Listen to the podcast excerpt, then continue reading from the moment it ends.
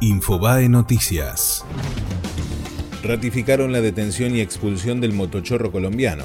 Un juez federal avaló el pedido del gobierno para expulsar a Jair Stevens Jurado Mora, que fue liberado por la jueza Patricia Guichandut tras pagar 700 pesos. Juan Guaidó denunció que Maduro quiere transferir 1.200 millones de dólares a Uruguay. También aseguró que el chavismo planea robarse la ayuda humanitaria que enviará a la comunidad internacional. Pidieron elevar a juicio oral la causa contra Cristina Kirchner y sus hijos por Otesur. Lo solicitó la Unidad de Información Financiera en su rol de querellante por supuesto lavado de dinero. Hallaron un cuerpo entre los restos del avión en el que volaba Emiliano Sala. Las autoridades a cargo de la búsqueda oficial aseguraron que en las imágenes de video se ve el cadáver de uno de los tripulantes, aunque no se sabe de quién. Juan Manuel Urtubey se bajó de la cumbre de Alternativa Federal en Mar del Plata. El gobernador de Salta regresó a su provincia para atender posibles inundaciones por la crecida del río Pilcomayo. Fue Infobae Noticias.